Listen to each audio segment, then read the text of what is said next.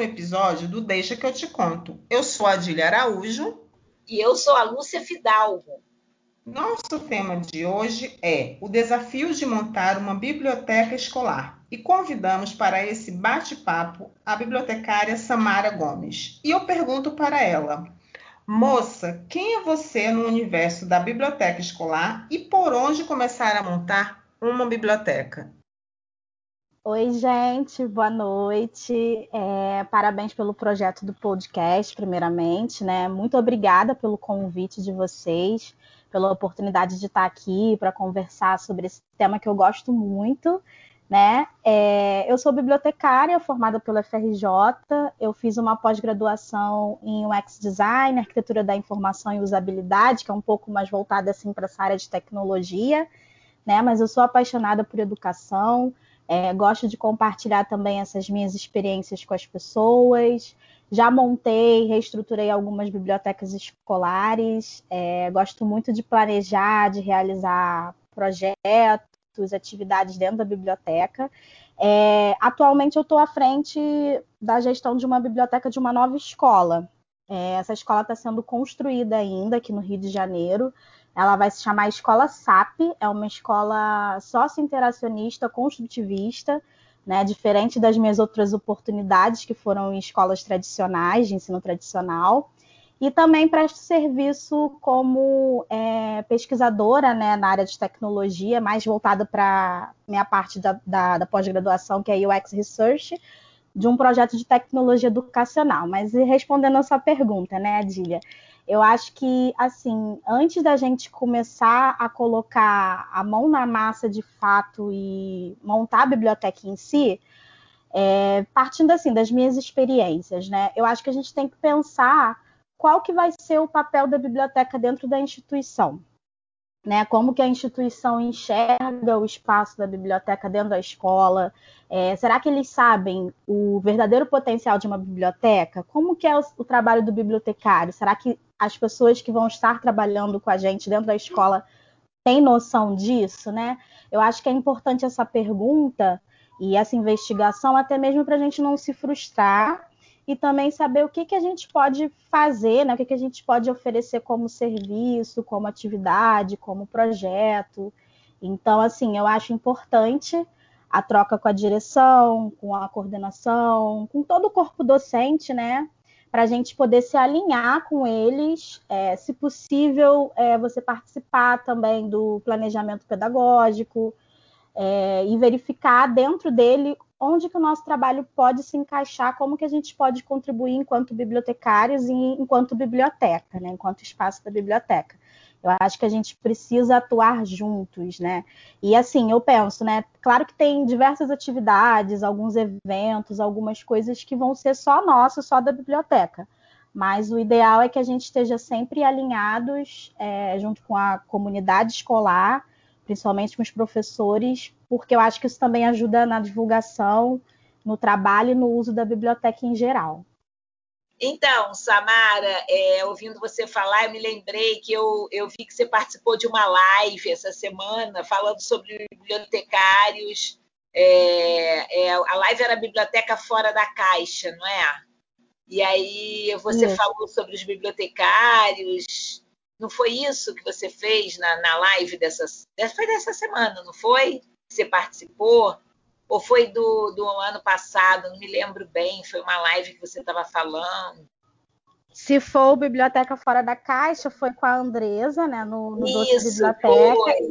Isso, foi, foi sim. A gente, a gente falou um pouquinho sobre bibliotecários, experiência do usuário, né? Como que, o que, que isso tem a ver com a gente. E é interessante realmente falar sobre isso, porque vamos lá, vamos então parte da, da, minha história, né, mais ou menos. Uhum. Eu atuo mais ou menos por cinco anos dentro de bibliotecas é, de escola tradicional, como eu falei, né, e hoje eu estou à frente dessa criação dessa biblioteca escolar de uma escola nova, que ainda está em construção, né. É, mas nessa minha realidade atual, a missão da escola em si, ela vai muito de encontro com todo o meu pensamento, o meu ideal de biblioteca escolar, que é fazer com que o espaço seja um espaço de criação, um espaço de interação entre as pessoas, de troca, né? onde os alunos eles podem participar ativamente de tudo, né? Inclusive na criação da biblioteca, por que não? Né? Eu acho que é interessante a gente pensar um pouco pela parte do usuário, como que ele vai participar ali, o que, que, ele, que, que ele pode contribuir para o nosso trabalho mesmo. Então, acho que é interessante é, na parte de criação de regras, na parte de sinalização, até mesmo de decoração, porque o espaço vai ser deles também, né? Isso tem muito a ver com essa parte de experiência de usuário. Né? É, e também, claro, a gente conseguir realizar diversas atividades que possam construir é, um, um, conhecimento coletivo. E aí, pensando um pouco mais também nessa questão de, de experiência de usuário, é, falando também da, de uma outra oportunidade que eu tive, né? Eu trabalhei também na biblioteca do Colégio Céu. Eu cheguei, já tinha bibliotecas, é, já existiam as bibliotecas, né? Então eu apenas acabei seguindo o que dava certo e fui contribuindo aos pouquinhos com, com algumas mudanças e adaptando todo o trabalho a ser feito, mas sempre pesquisando com os alunos, sempre pesquisando com os usuários da biblioteca, professores, né? O que, que seria legal, o que, que poderia, o que, que funcionaria ali para eles. Não ter uma cartilha pronta, mas estar tá sempre prestando atenção a esses detalhes, e isso tem muito a ver com essa questão de, de experiência de usuário, pesquisa com o usuário, né? Lá no Colégio QI, que foi a minha última oportunidade antes de eu entrar para essa escola nova, eu também cheguei, já existiam essas bibliotecas, e, mas aí eu tive uma oportunidade, junto com as minhas outras amigas bibliotecárias, né, junto com a minha equipe, de repensar uma das bibliotecas, que foi é, a biblioteca da unidade do Meyer. Né? A escola comprou o espaço onde funcionava o Colégio Metropolitano, não sei se vocês conhecem, e ela já tinha uma biblioteca lá dentro. Hum, acho que tinha mais ou menos mais de 50 anos até, se eu não me engano, se a minha memória não me falha. É, então foi uma oportunidade de trabalhar junto com a modernização, passando pelo acervo, pelo espaço físico e tudo isso pensando já no, no, nos usuários mesmo que iriam se adentrar ali. Né? Eu até brinco que a gente trouxe um quê de QI né, dentro dessas bibliotecas e tudo mais. E dentro do QI também eu tive outras oportunidades de montar outras bibliotecas do zero. É, e aí eu pude ver então esse outro lado do trabalho do bibliotecário, junto, né, como eu acabei de falar aqui para vocês, é, em conjunto com o trabalho do corpo docente, pensar juntos, junto com os professores, fazer essa pesquisa, saber a missão da escola, o que que serve, o que que não serve, até mesmo para a gente não se frustrar, né? É, porque eu, assim, quando recebi a notícia de que eu teria que montar uma biblioteca do zero, eu cheguei assim, com uma sede ao pote, querendo fazer mil e umas coisas, né? Mas aí eu tive que parar, colocar os pés no chão e seguir com o que realmente podia, né? É, e aí a gente vem também pensando mais um pouquinho né, nessa questão de, de experiência do usuário, né? A gente tem que pensar como um segundo passo dentro da minha experiência, né? O que, que a gente tem, o que, que a gente pode pensar em relação à infraestrutura da biblioteca, né? Isso vai desde a escolha, desde o gerenciamento do acervo, até mesmo é, a disposição dos móveis da biblioteca, dos materiais, e como eu falei também, do, do espaço da decoração, né? E no nosso caso, né, a gente falando de experiência de usuário, eu acho que a gente pode até mudar para a biblioteca escolar como experiência da comunidade escolar. Né, os alunos, os professores e quem sabe até mesmo no futuro, né, quando já tiver tudo concretizado, quem sabe não trazer também a família para mais perto da gente. Eu acho que é importante esse contato também. A gente precisa pensar num, num espaço é, com, com estantes bem localizadas, é, estantes bem organizadas, bem sinalizadas, para que os alunos possam se encontrar. Eu acho importante isso, tem a ver com essa experiência do usuário. Ninguém quer chegar num lugar onde esteja uma bagunça, onde você não saiba para onde ir, é, o que, que você pode fazer ali. Eu acho que essa sinalização é bem importante. Né? Porque também acho que é legal você permitir que os usuários eles criem uma autonomia, né, dentro da biblioteca, porque eu acho que isso acaba gerando assim um pouco de, de sentimento, de sensação de pertencimento, do, da cara deles também, do jeitinho deles. Eu acho que que essa parte de, de experiência do usuário serve para a gente captar esses dados, essas informações e fazer bom uso deles, né? Eu acho que, que é bem importante essa parte. Samara, você falando sobre a sinalização, né, o usuário e tudo, eu lembro muito quando eu entrei na UFRJ e eu senti uma dificuldade imensa quando eu entrei na, na biblioteca do prédio de letras, né? Justamente Sim. pela falta de sinalização. Então, assim, é realmente a gente fica perdido, né? E é muito, muito chato, né? Eu lembro que a primeira vez que eu fui lá, aí eu pedi um, um livro, aí a pessoa foi lá e escreveu, né? O, é, o código e tudo, e me entregou e falou: Ah, você procura lá nas estantes. E eu entrei, fiquei olhando para um lado, olhando para o outro. Aí fui até o final, voltei, né? Aí me reportei a pessoa e falei: Olha, eu não estou conseguindo entender nada. Isso foi no primeiro período. Aí depois aí a gente foi, ele, ah, tá aqui, ele achou com a maior facilidade, mas assim, Rapidinho. esse lance que você falou da sinalização é muito importante que você falou. É, eu acho que é uma das coisas, é uma das coisas fundamentais que às vezes é, a gente não, não, não se atenta, né, para isso. A gente acha que é só ter o acervo já é, ah, não, já está ótimo. Ter o acervo, ter as mesas, as, as cadeiras e tudo, tá ótimo, as estantes, mas a gente esquece muito isso, né? E para uma, uma pessoa leiga, no caso, né? O nosso usuário, o nosso leitor, é muito difícil realmente que ele entenda todos aqueles códigos se você não fizer uma, uma, uma sinalização clara, né? E mostre para ele como ele ser autônomo dentro desse espaço. É, eu ia, eu ia falar, eu ia, eu ia perguntar para você justamente sobre a, a comunidade escolar e você acabou respondendo, né?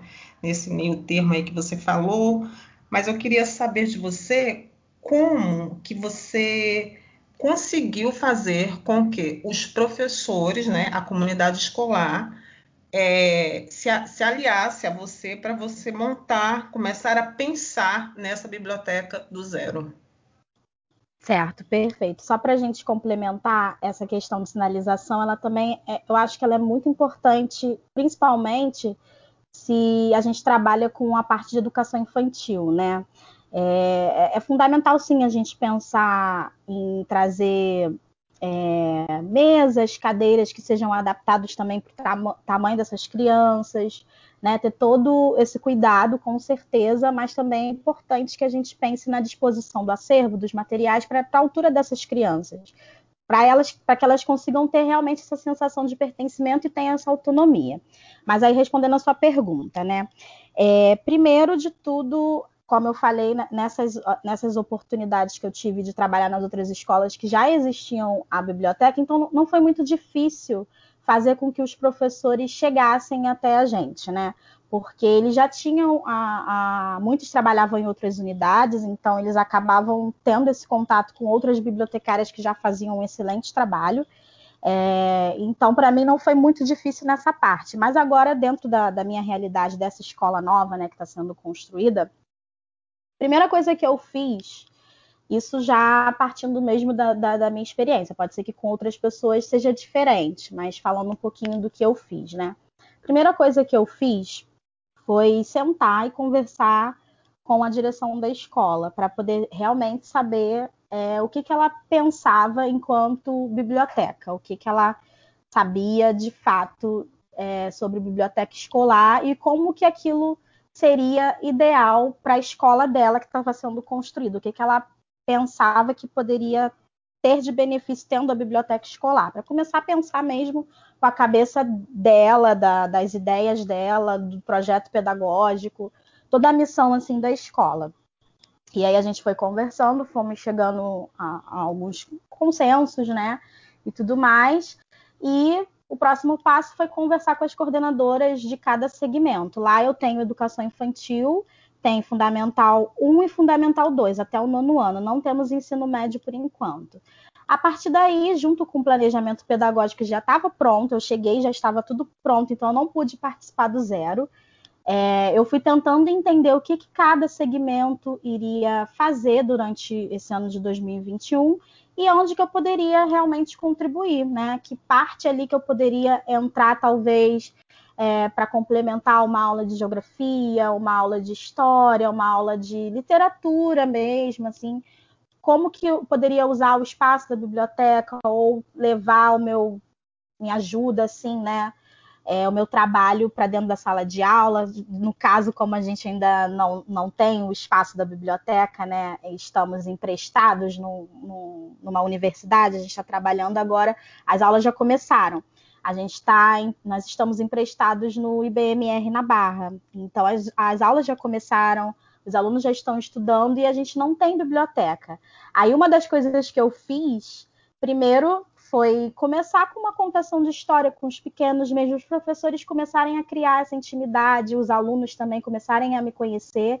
E depois que eu dei esse gostinho para eles, eu fiz o, o, uma atividade que eu fazia já nas outras escolas, mas que era uma vez assim a cada ano, né, só para ter uma coisa diferente, que era a biblioteca no pátio. Como a gente não tem um espaço da biblioteca dentro do IBMR, por ser um lugar que está sendo utilizado temporariamente, a nossa escola ainda está sendo construída, né? Eu não podia deixar os nossos alunos sem o espaço da biblioteca. Então, me veio essa lembrança dessa atividade, que é feita em vários lugares, eu acho maravilhoso, que já traz um, uma atmosfera, né, um ambiente diferente, mas que você consegue promover uma leitura, você cons consegue promover diversas atividades até no, ao ar livre, né? Eu acho muito legal, principalmente agora na pandemia, isso é muito importante. Então eu comecei a fazer essa biblioteca no pátio e a partir daí foi tendo esse vínculo não só com os outros alunos que, que começaram no, no presencial, porque alguns estavam no, no, online e depois que a gente foi para o IBMR a gente teve esse espaço emprestado e eu fiz essa biblioteca no pátio, outras pessoas, outros professores, outros alunos foram se achegando e a partir daí eu fui construindo essa, essa esse contato com eles e a gente está planejando o que, que a gente pode é, fazer juntos ao longo desse ano, que vai ser um pouquinho complicado, mas estou é, ali disposta a participar desse desafio, né? Samara, é uma, uma, uma, curiosidade que eu fiquei, eu é, gostaria que vocês é, dessem uma, uma, explicação.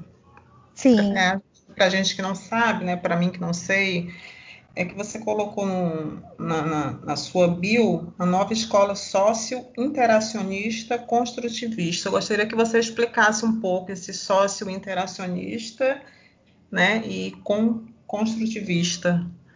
Isso. É, então, é uma escola que ela é diferente do ensino tradicional, onde tem ali a figura do professor, né, que ele está passando conhecimento para o aluno, é, onde ele tem diversos exercícios, provas, essas coisas assim, para poder, é, digamos que, avaliar né, o conhecimento do aluno diante daquilo que foi aprendido. Já na, na, na questão do, da, da sócio-interação, do construtivismo, já coloca o aluno como um, é, um papel super importante. Ele é muito ativo dentro de tudo que é ensinado. Então, tem o professor ali que serve como um mediador né, do conhecimento. É mais ou menos essa ideia. É, e aí, então, o aluno ele aprende, o professor passa lá as atividades, passa o conhecimento, conversa com os alunos, mas eles participam muito.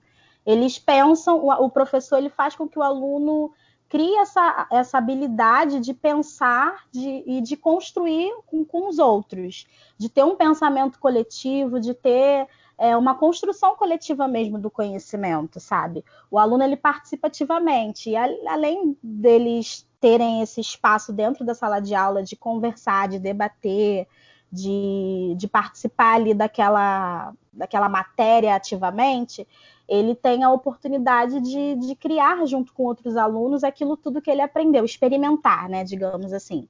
Eles acabam experimentando, é, to, tendo aquela vivência daquilo que eles acabaram de aprender. Acho que é mais ou menos essa ideia. Não sei se eu consegui explicar para você. E dentro da biblioteca escolar, isso era uma coisa que eu já costumava fazer dentro do ensino tradicional. Né? Eu sempre fiz com que os alunos eles participassem mesmo de tudo, de, desde o pensamento mesmo de como que poderiam ser as regras, de como que poderia estar tal coisa dentro da biblioteca, o que que funcionava, o que que não funcionava, é, fazer com que eles tivessem esse papel ativo né, dentro da biblioteca. E o construtivismo é, ele é muito dessa pegada junto com a sócio-interação, a interação entre o ser humano, um com o outro. Consegui responder essa pergunta? Sim, é, você estava falando sobre isso. Eu tô, é, você, enquanto você fala, eu fico sempre pensando em muitas coisas. É, é realmente formar é, cidadãos com pensamento crítico, né? Que eu acho isso. que é isso que a nossa sociedade realmente precisa, né? Não ter aquele ensino robótico, aquela coisa que é, eu digo e o aluno diz amém. É, acho que é construir um pensamento coletivo, né? É, construir junto, né? Que nem todo mundo pensa igual, cada um tira de alguma coisa que, que leu, de alguma coisa que escutou, de alguma imagem que, que, que viu, as pessoas sempre têm uma, uma interpretação diferente, né? Eu acho bacana isso, porque eu também trabalho, eu trabalho numa escola também, numa, numa biblioteca escolar, que o ensino ele é, é tradicional, mas com a mediação de leitura eu consigo fazer isso, né? Eu consigo trazer para que eles tenham esse pensamento crítico, que eu acho que é o que nós precisamos muito, principalmente nos, nos dias de hoje. Eu acho que isso é, é importante, né? Não ser aquela coisa robotizada que infelizmente nós ainda temos até mesmo nas nossas universidades. Não sei isso. se você concorda comigo, mas é mais mais ou menos por aí. Então, assim, eu acho bacana, sim, que eu acho que por mais, por mais cidadãos conscientes, por mais cidadãos com pensamentos críticos, por mais cidadãos politizados, eu acho que é o que a gente está precisando bastante, Samara. Eu acho que a formação da gente, né, eu acho que passa muito por isso. E a nossa obrigação também, né? Porque eu acho que nós, como, como bibliotecários, nós somos educadores. Então, acho que nós temos essa obrigação. Achei bacana quando você falou, por isso que eu te perguntei, que eu achei super é, legal, né, falar sobre, porque nem todo mundo conhece. Tem pessoas que acham que só existe aquele tipo de escola, né, que caminha ali igual soldadinho de chumbo, né? Eu achei bem isso você falou de academia, né, de universidade, assim, uhum. acho que uma coisa que eu senti muito falta e eu percebo isso agora depois de formada e já está aí alguns bons anos, né, trabalhando em biblioteca escolar, justamente isso, assim, de, da gente não saber exatamente é, quais são os tipos de educa educação que existe mundo afora, né?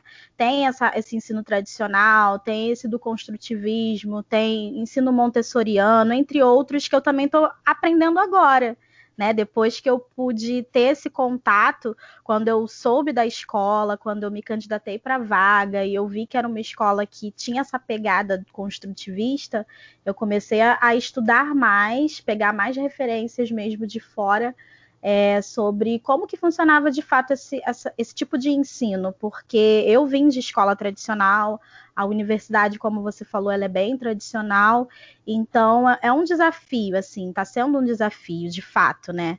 E aí uma das dicas até que eu posso até passar para quem quiser saber mais, assim, sobre a questão do construtivismo, é, talvez até a professora Lúcia conheça mais, né? Tenha mais propriedade, talvez, para falar mais sobre esses assuntos, assim, é, Vygotsky, né? Ele é um pensa, foi um pensador que trouxe essa ideia do construtivismo, Piaget também, são, são ótimos autores para que a gente consiga já começar a pesquisar e pensar mesmo em relação a esse assunto da, da, da sócio-interação, né, do interacionismo, do construtivismo, são, são boas referências para que a gente consiga trazer e tentar adaptar mesmo ao nosso trabalho, que como a gente falou aqui, né? Biblioteca escolar acho que tem muito disso. Já a gente sem saber, a gente já acaba tendo um pouco desse desse, desse tipo de ensino, desse tipo de construção ali juntos, né? É verdade, você está ouvindo aqui vocês falando, e a gente e a gente é, porque a gente se forma num curso né que ele é mais ele generaliza mais, né? Quando a gente vai escolher ou vai por algum motivo por uma determinada biblioteca, aí que a gente vai procurar as nossas leituras, as nossas conversas, os nossos cursos, os nossos diálogos. E aí é o caminho que vocês estão seguindo, né? Que é o caminho da biblioteca escolar. A Samara não foi minha aluna, porque você foi da primeira turma, não é isso, Samara, do curso? Isso. Né? Então, 2010. Você não turma, você não foi minha aluna, mas a Adília foi, e eu procuro nas minhas disciplinas falar sobre essas questões, porque a minha linha é ligada à linha da educação, da leitura, da biblioteconomia social, da mediação, né? Então eu procuro falar sobre essas questões, mas geralmente isso não é falado porque a gente trabalha no geral, né? Por isso é importante os alunos buscarem é, as, as optativas e as eletivas em outros cursos. Como os outros cursos vêm buscar na gente? Na UFRJ, os alunos da pedagogia fazem muito a minha disciplina de mediação e de biblioteca escolar, porque eles sentem essa necessidade, já que eles vão atuar dentro da escola e vão trabalhar com livro, com a leitura, com o aluno, e eles vêm fazer como optativa, como eletiva, enfim, pessoal de comunicação também se interessa. Então, eu acho que esse percorrer na universidade ele é muito, ele é muito importante para a formação acadêmica do aluno. Mas quando você fala dos desafios, né, eu acho que a gente sempre tem desafios, a gente tem que sempre se superar, né, porque não tem como não enfrentar desafios, não tem como não trabalhar com essa palavra superação hoje, por exemplo. Eu sei que esse podcast vai ficar passando sempre, mas hoje é, a gente vive esse momento da pandemia, a gente está se superando, a gente está trabalhando com palavras essenciais no nosso dia a dia, que é a esperança, né, a, a superação, a generosidade. E uma, uma coisa que eu trabalhei essa semana com os alunos na aula foi que eu, eu, eu fiz uma suposição com ele. Se hoje eu atuasse numa biblioteca escolar, é, à distância, né, nesse momento difícil de que é volta presente, presencial e distante, presencial e distante, eu ia propor uma atividade com esses alunos, para que a gente trabalhasse algumas palavras, né, as palavras que estão soltas aí, uma pescaria de palavras que estão é, soltas pelo momento, que são essas que eu disse: superação, esperança, compartilhamento, talento, generosidade. E aí eu ia propor a eles que também me trouxessem palavras que eles achavam importantes para o momento. E a partir daí a gente fizesse uma caça ao tesouro na biblioteca. Só que seria o tesouro livro, buscar livros, leituras paralelas também. O que, que são leituras paralelas, filmes, peças de teatro, obras de arte, que a gente buscasse isso na biblioteca e fora dela, claro, também no nosso universo leitor, e trouxesse para a gente realizar então uma atividade. E acho que isso seria super enriquecedor para que a gente visse que o nosso acervo também é, nos ajuda, nos ajuda, esse nosso acervo nos ajuda a construir as nossas atividades dentro da biblioteca, as nossas propostas de leitura. Então, eu começaria assim. Foi assim que eu comecei a aula e fiz essa proposta para os alunos, para que eles buscassem esses livros. Por que, que eu estou contando isso para vocês? Porque eu acho que um grande desafio, quando a gente monta uma biblioteca dentro de uma escola, é a constituição do acervo. Como é que você pensou nisso? Você está tendo o apoio de alguém, sugestão de professores? Você consulta alguma, alguma base? Como foi isso para você? Então, essa parte de, de acervo, a gente é, teve que fazer uma pequena compra, né? Logo assim, de início mesmo, para poder é, colocar para a biblioteca funcionar, para parecer mesmo de fato que tem uma biblioteca. Então não foi algo assim que deu tempo de planejar. Então eu fui pegando mesmo é, algumas referências da, já da biblioteca tradicional. A gente sabe que cada lugar é diferente, que cada usuário, aluno, né, leitor tem suas preferências e a gente acaba descobrindo isso quando é, está de fato funcionando a biblioteca e a gente vê que às vezes uma coisa que eu fazia lá no QI não vai necessariamente funcionar nessa escola SAP.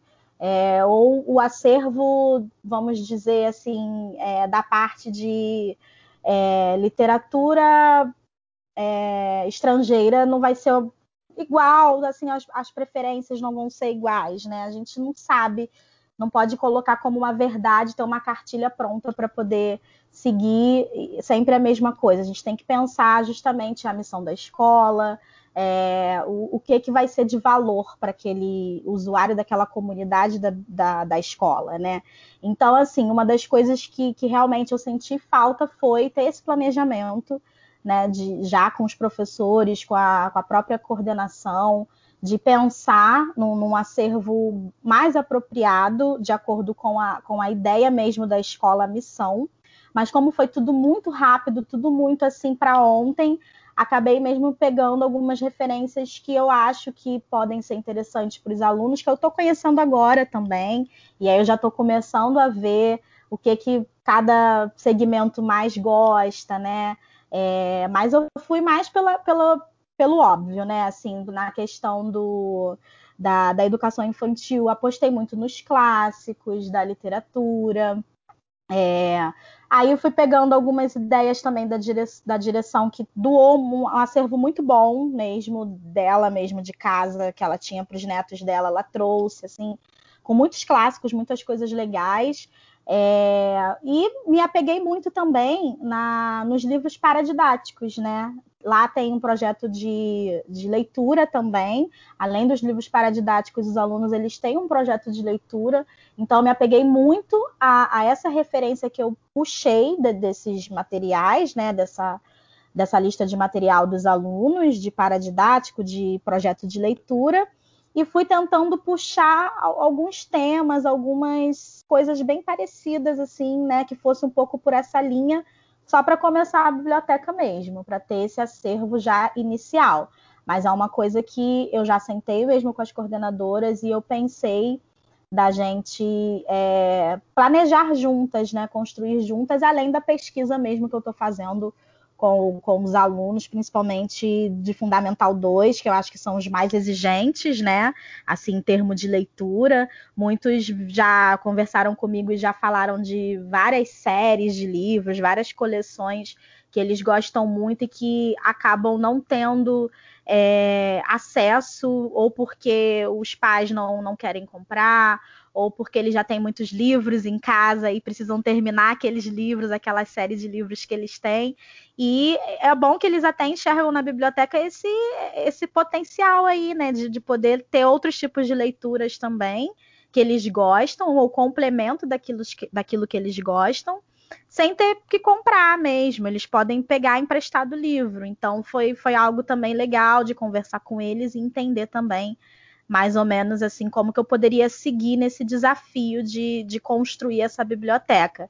Então foi algo assim pensado rápido, mas pegando essas referências, né, de, de projeto de leitura, de livros paradidáticos, e agora conhecendo um pouco mais os alunos, pegando mesmo o que, que vai ser de fato interessante para eles, além de, claro, ter também os livros é, didáticos que tem que ter, que a gente também teve que fazer essa compra, claro, com certeza, não só para os professores, mas também para os alunos terem acesso caso eles esqueçam o livro em casa, percam, enfim. Tem quem, quem é de biblioteca escolar sabe que existe esse momento que tem Sim. sempre um, né, que, que acaba esquecendo.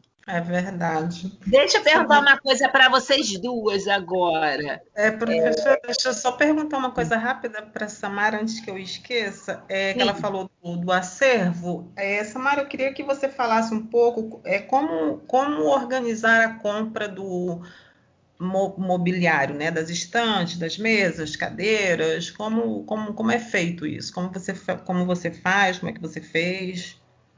Ah, então, Adília, obrigado por essa pergunta. Essa pergunta é super importante, né? Dentro da minha realidade, essa escola SAP, ela faz parte do grupo Raiz Educação, né? Que é um grupo de diversas escolas, é, tem não só no Rio, mas também tem é, no Sul também, enfim. E já existe assim é, uma equipe que faz, que faz parte de suprimentos e eles que acabam comprando todo o mobiliário da escola, de sala de aula, de biblioteca, de coordenação, enfim. E no caso da biblioteca, são eles que ficam responsáveis. E eu, é, é, o, o, QI, né, o colégio QI, ele faz parte do, do, do, Raiz Educação. Então, quando eu saí do QI e fui para a escola SAP, eu já tinha esse pensamento, já tinha essa ideia de que eu teria que ter é, talvez até uma ousadia, digamos assim, né, que eu tô tendo, né, um pouquinho assim, é, de, de, chegar e tentar me meter um pouco mais nessa parte, porque como não, não é um trabalho que o próprio bibliotecário, né, ou a própria dona da escola, a direção da escola, né, digamos assim, a coordenação administrativa tem como frente, eu tentei, com meu jeitinho, é, ver como é que estava o andamento dessa questão, né, de, de compra de, de, material, de mobiliário, enfim. E aí eu fiz amizade com um rapaz de suprimentos e fui conversando com ele, né, aos pouquinhos para poder saber de onde que ele estava tirando assim referências, ideias de, de que, que seria o ideal para ali para o espaço da biblioteca porque claramente ele não é um bibliotecário, né? Ele talvez nunca tenha tido a oportunidade de ter um acesso à, à biblioteca escolar, talvez na, na, na, infância dele, adolescência. Não sei precisar isso para vocês, mas fui tentar conversar para poder saber. E aí ele me explicou que eles precisam seguir algumas regras, né? Que seria ter, é, não sei se, se seriam parcerias, né? Talvez seja isso, ou contrato, isso não ficou muito claro para mim, mas eu sei que ele tinha ali uma lista de, é, compra, é, de compradores, né? Para empresas para comprar o, o mobiliário. E aí eu fui vendo se aquilo ali, fui pesquisando para ver se valia a pena mesmo. E fui dando também outras ideias. Aí fui falando para ele, olha, tem tal empresa aqui que eu gosto muito, é, que é referência em, móveis de bibliotecas, né? seria legal se você pudesse ver aí com, com quem né, pode é, mudar, se for o caso mudar, ou colocar como mais uma opção mesmo para você fazer um orçamento, alguma coisa assim. Fui falando para ele o que, que eu achava que seria interessante, porque ele já tem todo um projeto desenhado. Né? Foi feito por uma arquiteta, é, pela, pelo engenheiro também da escola e tudo mais, do grupo, né? Mas a gente pode, claro, deve, se a gente tem essa, essa oportunidade. Eu sei que não são todas as pessoas que podem ter outros casos de outras, outras escolas, né, que podem ter essa parte aí que não cabe aos bibliotecários também, mas se a gente tem essa oportunidade, eu acho que a gente deve ter essa ousadia, sim, de chegar com um jeitinho, claro, sem ser soberbo, sem né, ter essa é, ser metido, talvez, né? E chegar e, e, e dar a nossa opinião também, dar umas ideias, dar umas dicas, dizer o que que funciona, o que que não funciona, por que que não acha legal de tal coisa, é, o que que poderia ter dentro daquela lista ali também de material de compra.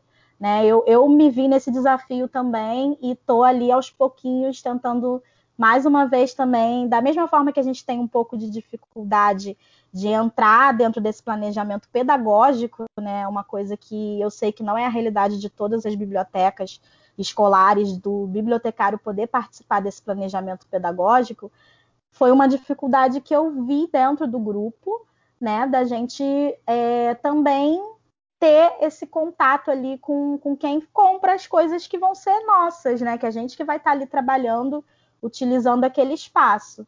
Então, acho que essa pergunta é muito importante é, e, e, é um desafio mesmo, mas eu acho que tudo com, com um diálogo, né? Um jeitinho, uma forma de você se, se apresentar, de você mostrar é, a importância do, do, porquê daquela sua opinião e do porquê que tem que ser assim.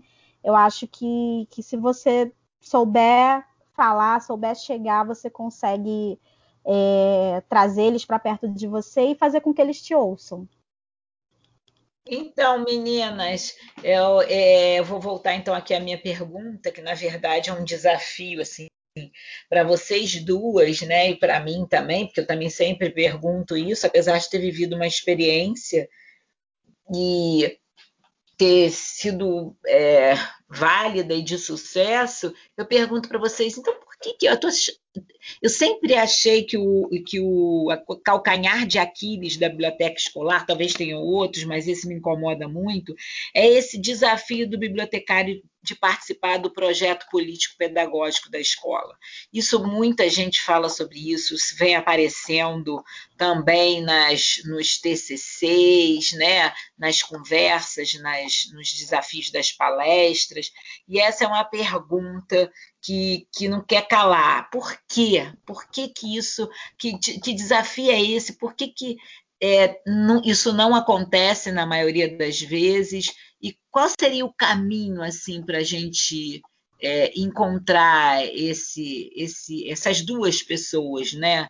A, o bibliotecário, o coordenador pedagógico da escola, né? De igual para igual, assim, é, de um trabalho conjunto. O que, que vocês acham dentro da experiência de vocês?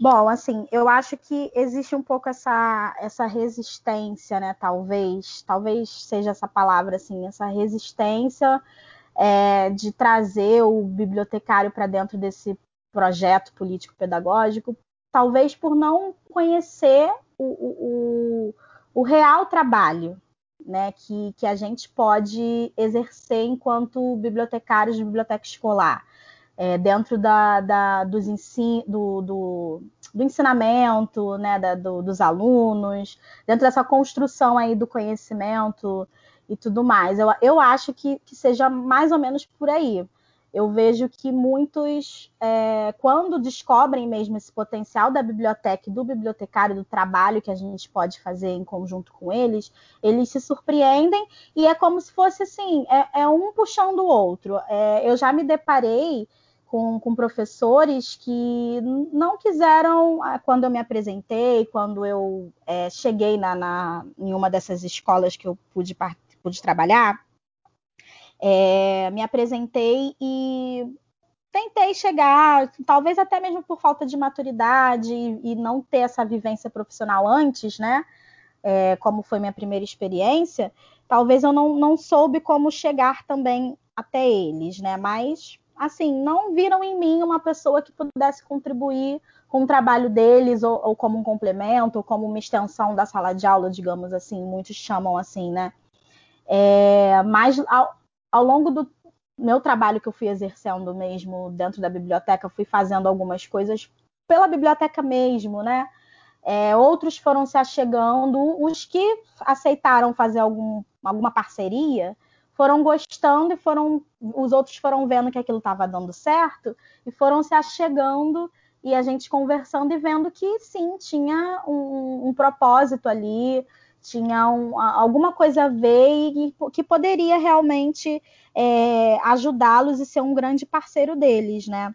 Eu acho que, que um pouco disso, de, de falta de, de, conhecimento, talvez, é, de não ter é, pensar realmente como que a biblioteca pode contribuir com eles. Eu acho que, que falta um pouco dessa visão em alguns profissionais, não são todos.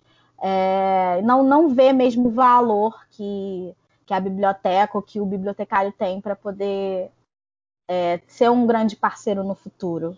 Eu acho que tem um pouco disso. E você, Adília, o que, que você acha? Então, Samara, eu sempre, isso sempre foi uma pergunta que a Lúcia sempre fez, é, até nas aulas dela, sempre ela colocou a gente para ter esse pensamento crítico. E eu sempre acho o seguinte: nós, como, como profissionais, nós também temos que admitir a nossa culpa, né? Eu penso que nós somos educadores, porém nós não nos colocamos como tal. Infelizmente, assim, é, no próprio curso mesmo que a gente faz e tudo, muitos querem é, passar para concurso, uma uma, uma biblioteca universitária, uma biblioteca jurídica, mas a biblioteca escolar ela está sempre no último, né? Assim, ela é sempre a última opção. Então eu sei que quando eu comecei a trabalhar, eu primeiro fiz o estágio, né? Nessa nessa nessa biblioteca que eu tô agora, que eu, que eu assumi, saí, aí fui para outros locais também, fiz estágio em outros, mas assim a mediação de leitura sempre teve comigo. E aí, e quando eu fui, fui convidada para ser, né, é, bibliotecária responsável dessa que eu estou agora, dessa escola, eu te digo assim, eu tive que me fazer notar. Eu acho que a gente tem obrigação disso, entendeu? A gente tem que se fazer notar, porque senão realmente os professores, a coordenação, a direção, a vice-direção passa por cima de você como um trator. É, você está ali só para colocar os livros na estante, sim. Você está ali só para receber os alunos, sim. Só para. Então, assim, é isso, né? E eu lembro que eu tive que realmente mostrar. Então, assim, então, assim uma coisa que eu, eu me recordo é que eu sempre busquei muito a mediação de leitura. Então foi aí o meu diferencial. Foi aí que eles olharam, né, e falaram assim: opa, tem alguma coisa aí que difere essa das outras que passou aqui pela escola, entendeu? Então, assim, eu acho que nós temos obrigação também de nos mostrar. E claro, né? É, de ser humildes, mas só um pouquinho humilde, assim, não tão humilde, não, entendeu? A gente estudou, a gente foi para a faculdade, a gente passou por uma universidade pública, federal, tivemos noites de sono que não tivemos, fazendo trabalho para entregar e tudo. Então, eu acho assim, nós estudamos tanto quanto, ou até mais do que eles. Porque para a gente ser bibliotecário escolar, nós também temos que ler muito. Nós temos que entender de tudo um pouco, entendeu? Então, assim, eu penso que a gente tem que também tomar a minha, minha culpa, né? Assim, eu, como profissional, preciso me colocar. E como você se coloca, né? Acho que tem muito disso também. Eu acho que, não sei se a Lúcia concorda comigo, mas eu sempre pensei assim. Eu acho uhum. que bibliotecário é educador e ele tem que se dar conta disso. Eu acho que enquanto não cair essa ficha nele, né? Assim, eu sou um profissional, eu sou bibliotecário, eu lido com a educação. Eu acho que a gente vai sempre ficar pedindo, ah, eu posso isso, eu posso aquilo, eu posso, sabe? Eu acho que a gente tem que chegar e falar, olha, eu tenho um projeto para mostrar, é esse, esse, esse. Eu acho que tem que ser assim, porque quando a gente pede muito, a gente pouco recebe. Eu sei disso porque é, foi mais ou menos assim, né? E quando eu comecei a mostrar muita coisa, principalmente na área de mediação, aí foi que mudou o olhar, entendeu? Aí eu já comecei a ser chamada para participar de outras coisas. Ah, a Dília, não, a Dília sim, ela é bibliotecária da escola, então assim, já tem uma, uma projeção maior, entendeu? Eu acho que também é, um, é o fato do, da falta de conhecimento do que a gente pode fazer, porque a, aquela pergunta, Bíblia o quê, hein? Essa pergunta também não é só é, em relação ao que significa isso, mas é o que, que nós podemos fazer. Durante muito tempo, essa imagem do bibliotecário de guardião, né, de preservar, ela foi mantida e ainda é. Então as pessoas têm uma ideia de que a gente está ali só para é, catalogar, classificar, guardar o livro, emprestar o livro, cobrar o livro, comprar livro, arrumar o livro na estante, e não vê esse papel, principalmente dentro da biblioteca escolar, da, da integração né, é, com as outras áreas da escola. Na verdade, a, eu digo sempre que a biblioteca escolar é o coração da escola, né? ela pulsa, ela pulsa e convida, né? esse caráter lúdico e prazeroso que ela tem deve existir e atrair esses alunos para que eles possam entrar nesse espaço com prazer, porque durante muito tempo não foi assim, né? A biblioteca da escola não era vista desse jeito. Ela foi o lugar do castigo, o lugar do tudo não pode, do tudo é proibido. E aí vencer essa, derrubar essas imagens, né? É, é como se é, construir uma nova forma de ver. E isso é o papel nosso também, né? A gente tem que se dispor a elaborar uma nova faceta para essa biblioteca. E de que jeito? Falando? Não, fazendo, né? A gente precisa fazer, a gente precisa elaborar, a gente precisa criar é, e mostrar o que a gente veio, né? Qual é a nossa função ali, o que, que a gente está disponível a fazer, né? Ontem na minha aula de mediação ontem, não, quarto, eu estava conversando com os alunos e a gente falou sobre uma série que Cidades Invisíveis, não sei se vocês viram, se não viram, vejam, indiquem para os alunos, é uma série maravilhosa da Netflix, que fala sobre o folclore, é maravilhosa, maravilhosa, imperdível.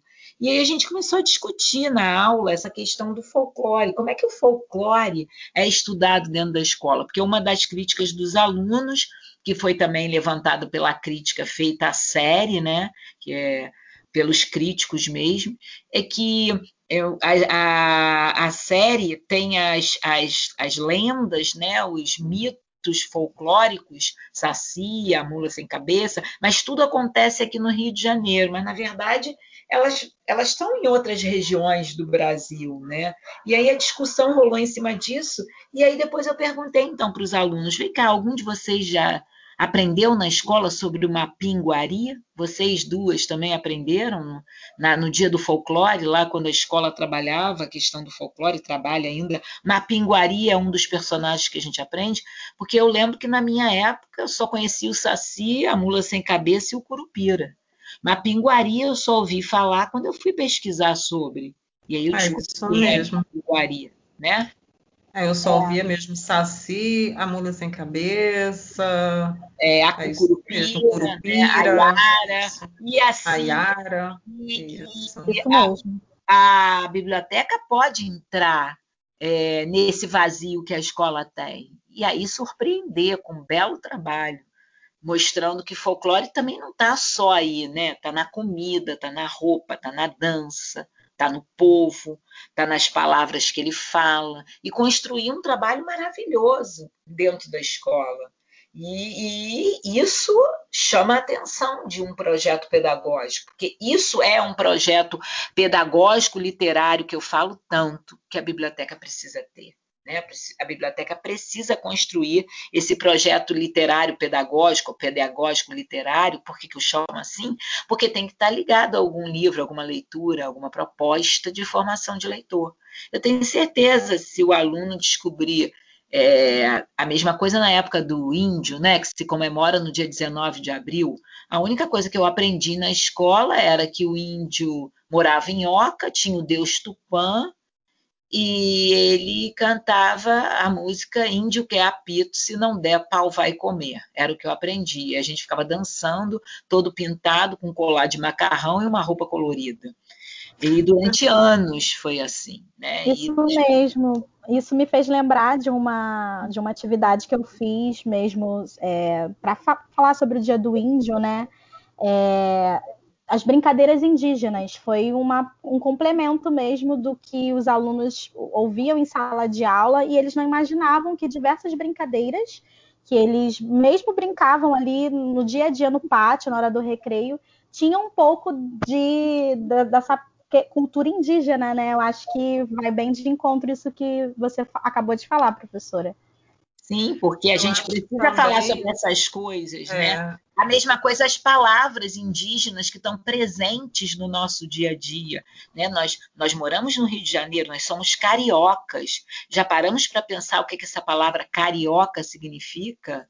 Né? Uma palavra indígena e tantas outras. Ipanema, Vários bairros do Rio, né? Ipanema, Isso. né? E tantos outros, Niterói, Itaipu, Itaipuaçu, Itacoatiara, tantas palavras que estão no nosso dia a dia e que a escola podia tanto trabalhar, né? Essa língua. Eu trabalhei, eu trabalhei na biblioteca. Eu contei uma história chamada Boi Sununga Maracaboia e coloquei várias é, tarefas para que os alunos descobrissem que, que é uma boiçununga maracabóia? Você chamaria o seu vizinho de boiçununga maracabóia? E eles começaram a querer saber quem era boiçununga maracabóia. E ouvindo a história, eles descobriram que era cobra cascavel. E aí eles começaram, ah, chamava meu vizinho, ah, o meu amigo daí, começaram né, a brincadeira com as palavras, uma palavra puxou outra. E a gente foi descobrindo que, que a gente é constituído de palavras que a gente não sabe o significado. A biblioteca pode entrar com isso, trazendo uma leitura e propondo essa atividade. A escola vai olhar para a gente com um olhar diferente. Epa! Estão fazendo alguma coisa que me interessa. Então, não é, é, Na verdade, a gente precisa agir. Né? Se não chamam a gente para o encontro pedagógico, uma hora vão chamar. Quando vê que o resu resultado acontece, né? que o próprio aluno é que vai levar essa notícia. É, essa é uma construção coletiva, mas que às vezes a gente precisa ousar fazer primeiro. Hoje, por exemplo, eu sei que essa que esse podcast vai ficar passando, mas hoje o dia da gravação é o dia 2 de abril, é o Dia Internacional do Livro Infantil, dia de nascimento de um homem importantíssimo, que é o pai da literatura infantil mundial, que é o Hans Christian Andersen e é o maior prêmio que um autor de literatura infantil juvenil pode receber, é o Hans Christian Andersen. Então, é preciso falar sobre isso. Se a escola não fala com precisão, é preciso que a biblioteca fale, ou que complemente, ou que dialogue e fale junto, né? Todo ano é, inscrito, é escrito pelo IB, que é um instituto que representa esse prêmio, é escrito por um escritor mundial, é um, um, ou do Brasil, ou do Chile, ou da de Cuba, enfim, ou da Noruega, ele escreve uma mensagem. Eu estou até com a mensagem aqui aberta, que é a mensagem deste ano. É linda. É linda essa mensagem. Então, esse é o papel da biblioteca pesquisar e trazer para a escola, trazer para o próprio professor. Porque o nosso usuário não é só o aluno, é o professor também né? é toda a equipe pedagógica da escola. E aí a gente precisa mostrar que a gente tem conteúdo e capacidade de trazer isso. Eu acho também, sabe, Lúcia, eu fico pensando agora a gente conversando, você falando isso tudo, as coisas que a Samara falou, eu acho também que tem muito negócio do ego, né? Por incrível que pareça, é, os próprios professores eu vejo isso, e é normal, né? É inerente ao ser humano, mas tem uma coisa assim que, ah, é do ego, né? Poxa, mas eu não tive aquela ideia primeiro, entendeu? Então, assim, eu acho que o grande, o grande mal, talvez, né? Não sei se essa palavra cabe usar, mas eu vejo que o grande mal é justamente isso, é não pensar coletivamente, né? Não pensar que aquela ideia do, do bibliotecário, junto com a do professor, junto com a coordenação pedagógica, vai levar a escola a um caminho melhor, vai fazer com que os alunos saiam sempre à frente, né? Então eu acho que tem na verdade isso, isso é o egoísmo do, do, próprio ser humano, né? Não é, é exatamente. mas é a coisa do ego. A gente tem que deixar um pouco o ego de lado e, e, usar a palavra é próprio self, né? Mais é aquilo que você se olha e você fala assim, ah, a ideia foi minha. Pô, a é. ideia ela foi construída, né? Você nunca pensa assim, a ideia é minha, a ideia é sua, a ideia é nossa. É, é só pegar o livro da Ruth Rocha, Nicolau teve, tinha uma ideia, não sei se vocês conhecem, é belíssimo esse livro, onde é o Nicolau tem uma ideia que se junta com a outra ideia do outro, que vira uma ideia nova, que vira outra ideia. Esse livro é maravilhoso para trabalhar na escola. Né? Acho que é leitura fundamental, livro fundamental para compor um acervo, porque fala da questão do compartilhar. Compartilhar é melhor do que competir. A gente tem que aprender a partilhar, compartilhar, porque é uma história, né? Afeto né, e conhecimento, se você guardar, não distribuir, vai perder.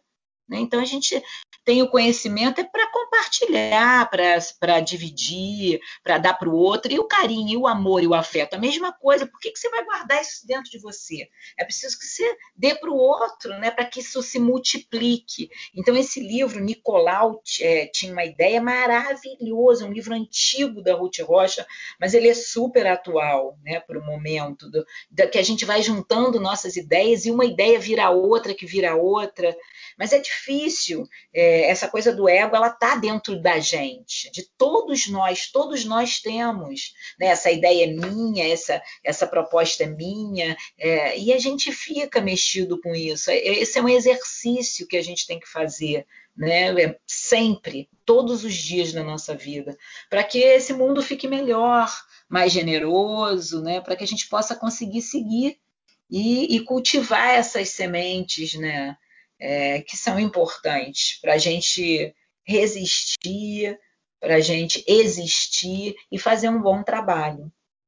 Samara, é, deixa eu, uma coisa que eu tava, que eu estou pensando aqui que eu queria que você falasse um pouco é, sobre o seu, sobre o seu, o seu trabalho, do, do, o seu desenvolvimento nessa nessa época que nós estamos vivendo, né? Nós estamos um ano de pandemia é, e que parece que não caiu a ficha ainda, né? Mas enfim, eu gostaria que você falasse um pouco como você está desenvolvendo o seu, seu trabalho em meio a esse caos todo que nós estamos vivendo.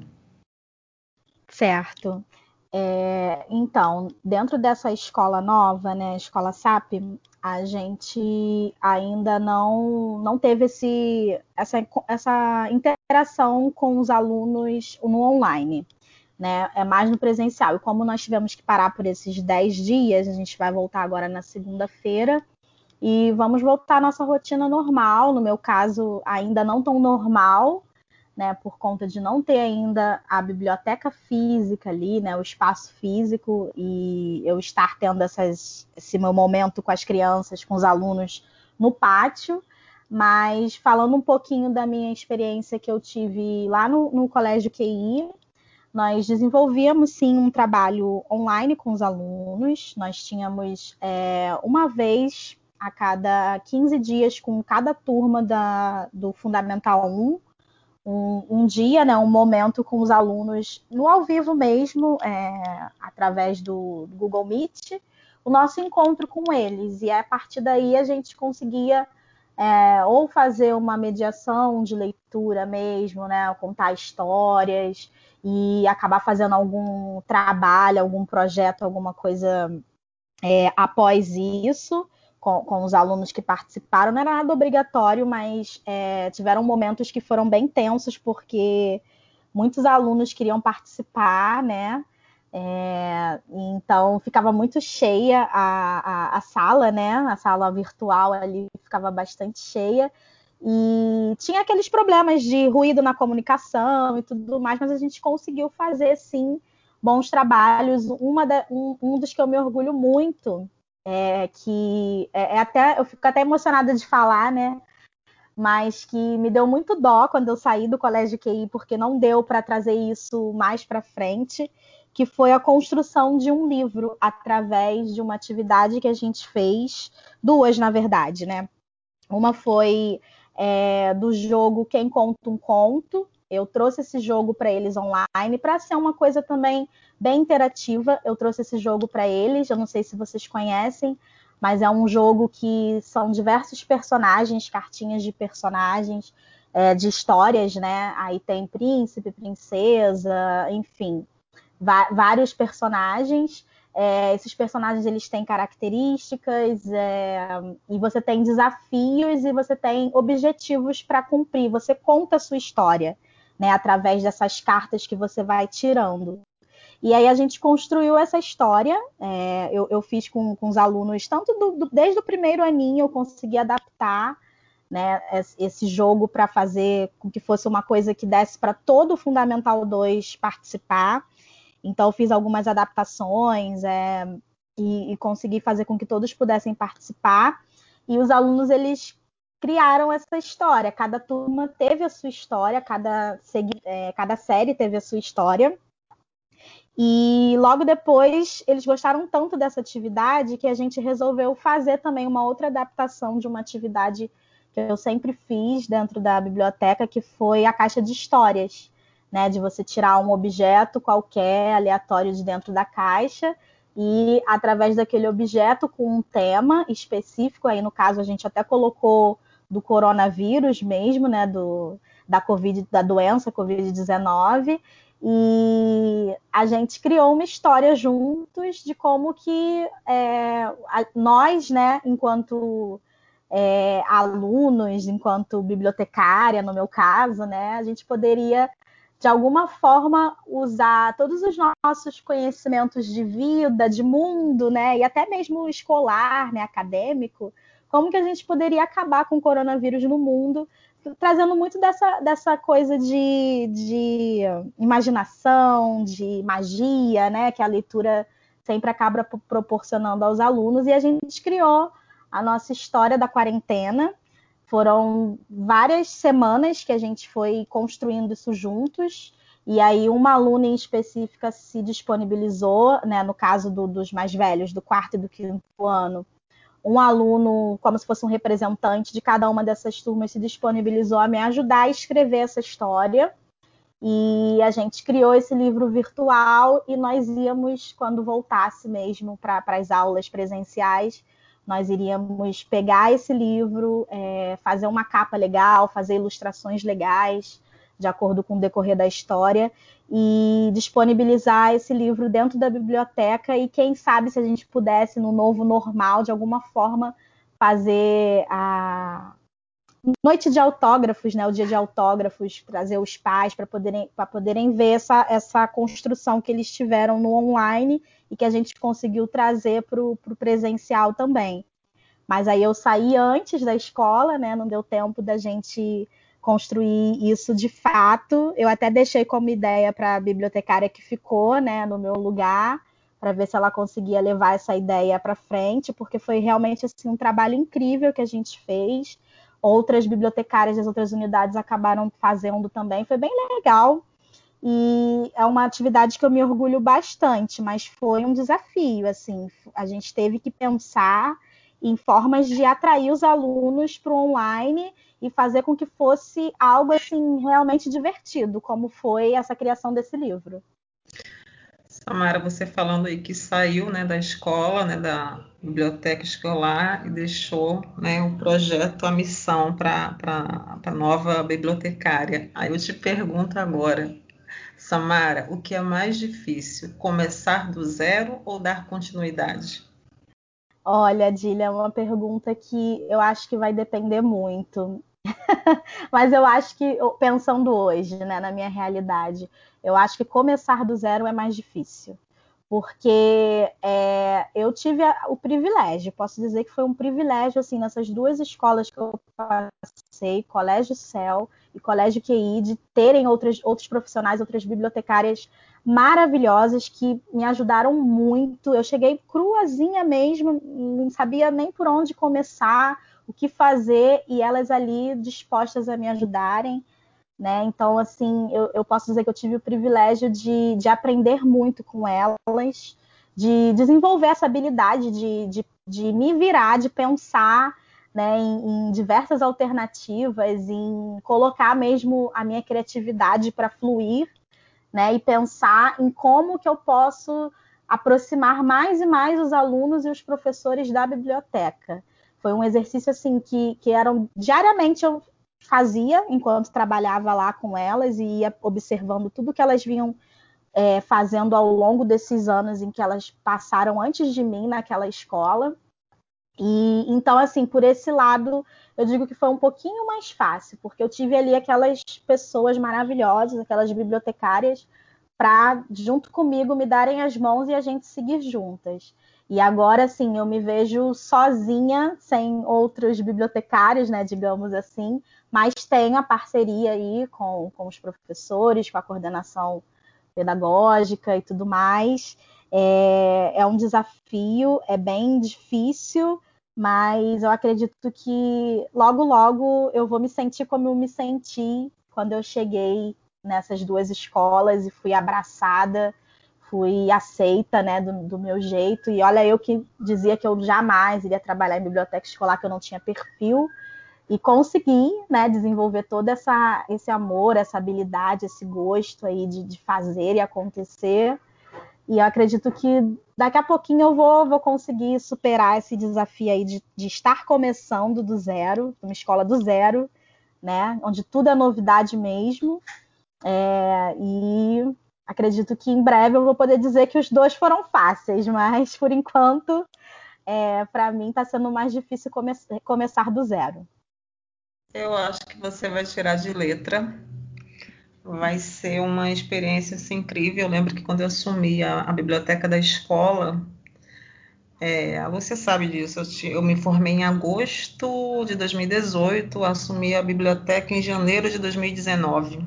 Sim. Né? Então foi assim, um frio na barriga, foi tudo misturado, aquelas sensações de ah, agora eu não sou mais a estagiária, eu estou aqui.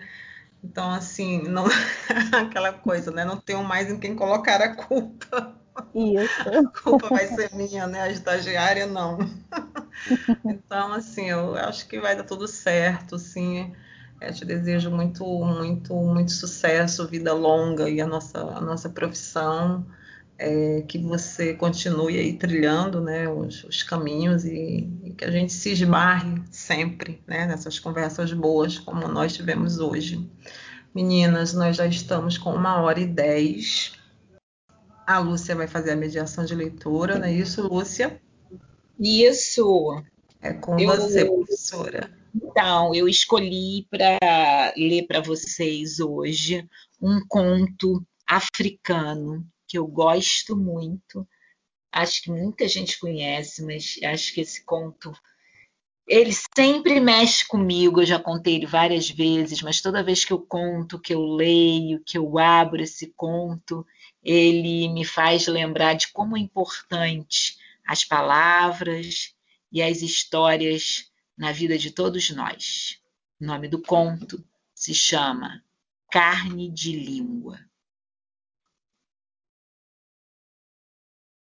Há muito tempo existiu um rei que se apaixonou perdidamente por uma rainha. Depois do casamento, a rainha foi morar no, no castelo, mas assim que pisou lá, misteriosamente ficou muito doente. Ninguém sabia o que ela tinha. Ia definhando, definhando, definhando a cada dia. O rei que era muito rico e poderoso, mandou chamar os melhores médicos do mundo. Eles as examinaram, mas não encontraram a causa da sua doença. O rei, então, mandou chamar os curandeiros, os mais famosos que existiam.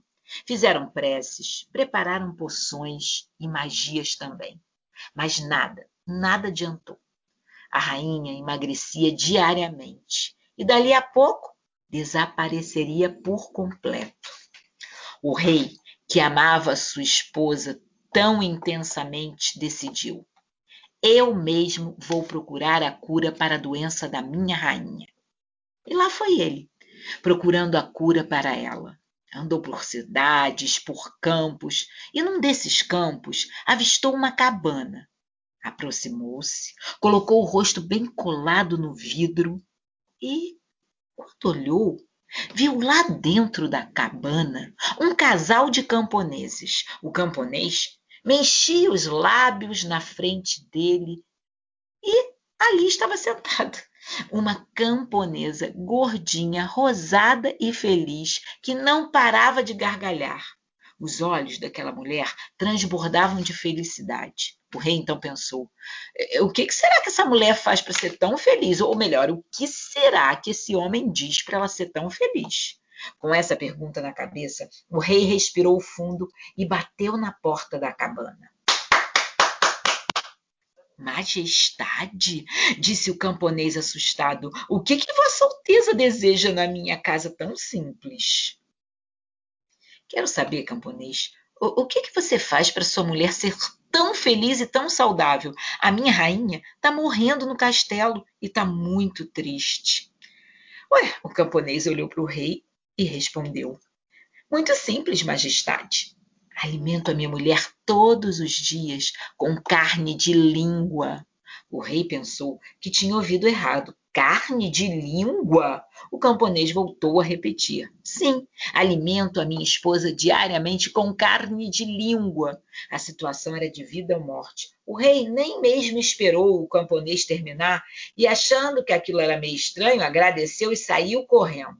Chegando no castelo, mandou chamar imediatamente à sua presença o cozinheiro real e ordenou: Cozinheiro, prepare imediatamente um imenso sopão com carne de língua de tudo que é animal vivente neste reino. O quê? Como assim, Alteza? perguntou o cozinheiro assustado. Você ouviu direito. Vá, vá, vá. Carne de língua, de todos os animais. Corra, porque a rainha não pode mais esperar. O cozinheiro foi chamar os caçadores do reino e, depois de algumas horas, já tinha na sua frente língua de cachorro, de gato, de rato, de jacaré e até de hipopótamo. O imenso sopão ficou pronto no meio da noite e o próprio rei foi alimentar a sua rainha com carne de língua. Entrou no quarto, ficou espantado. A aparência dela estava horrível. Sentou-se ao seu lado, pegou uma colher do sopão e aproximou da boca da rainha. Com muito esforço, ela engoliu algumas colheradas do sopão.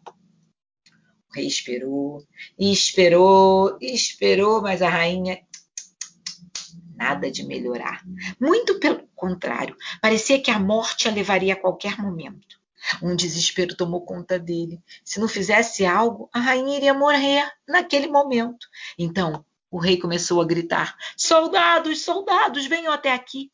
Um homem imenso, com armadura e espada, entrou no quarto.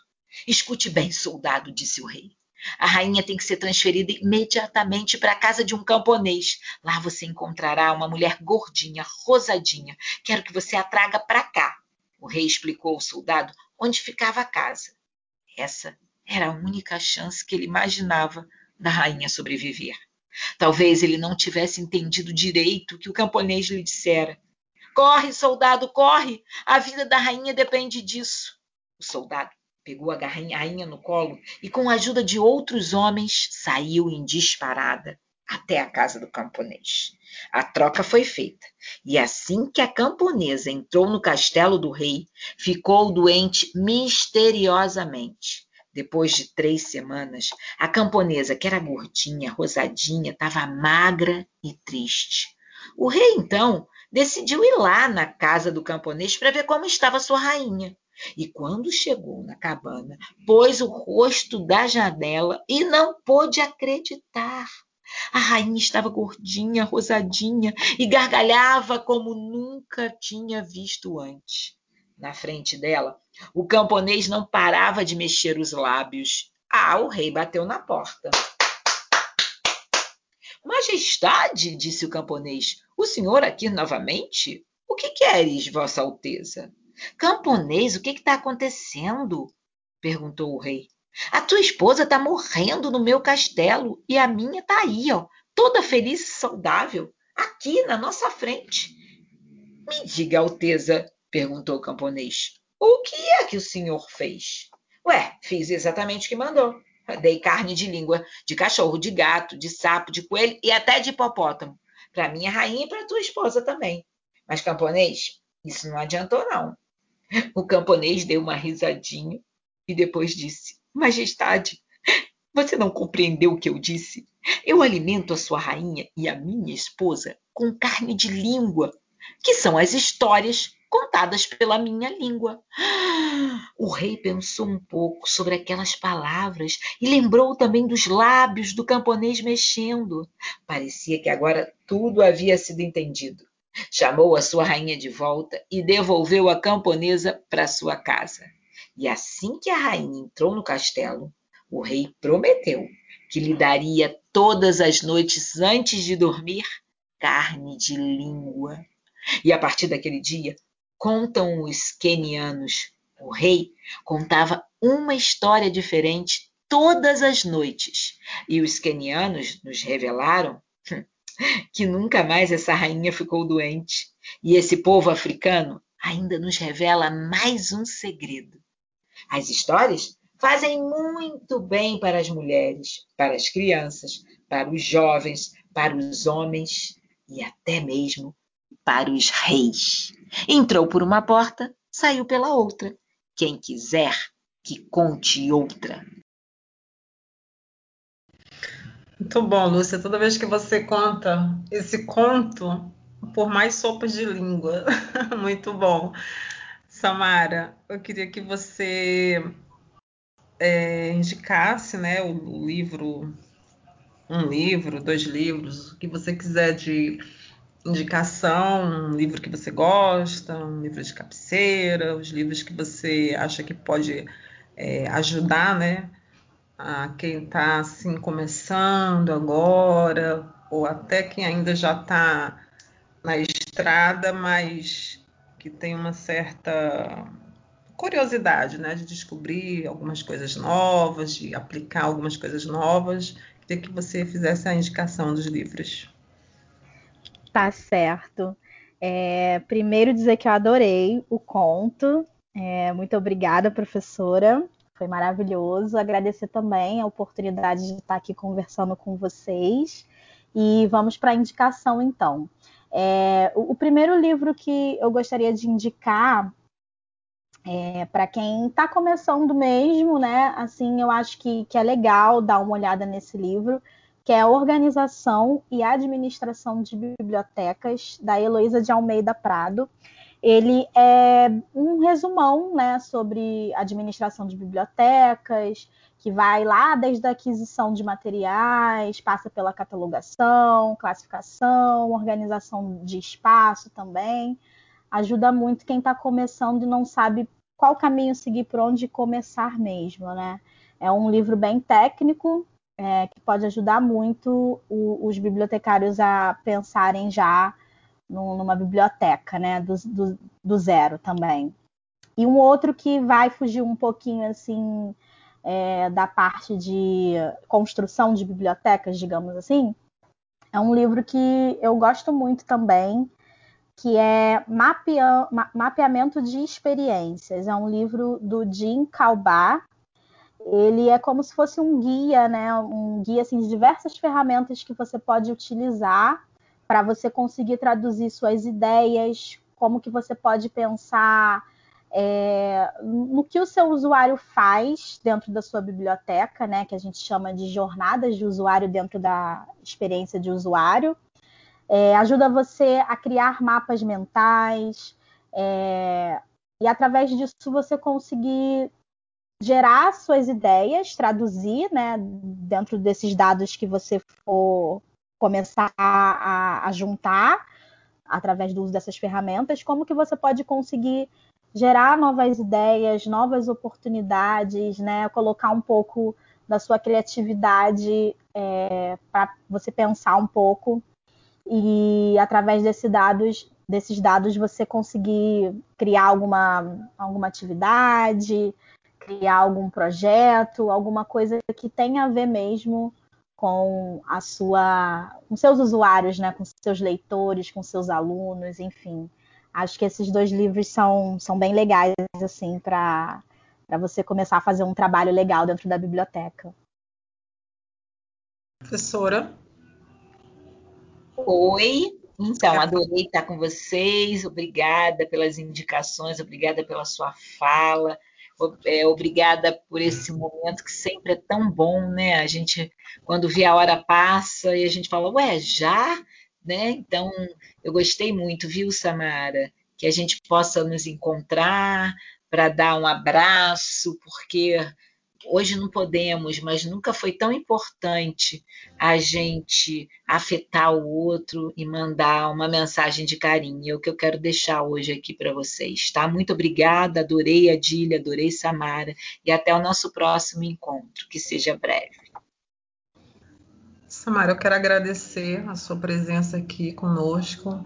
Né? Mais um episódio do, do Deixa que eu te conto. A gente sempre está trazendo, né, debates assim super super importantes para nossa área, defendendo sempre a, a, a, biblioteca escolar, a mediação de leitura, o nosso papel enquanto educador.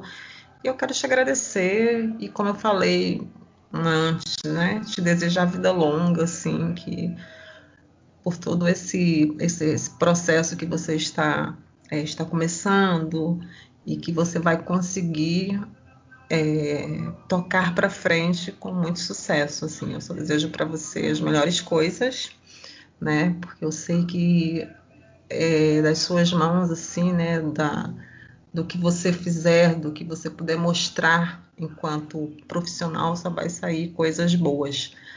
E é isso. Agradeço, tá? Foi um prazer imenso te conhecer. Você quer falar alguma coisa? Sim, agradecer mais uma vez por essa oportunidade.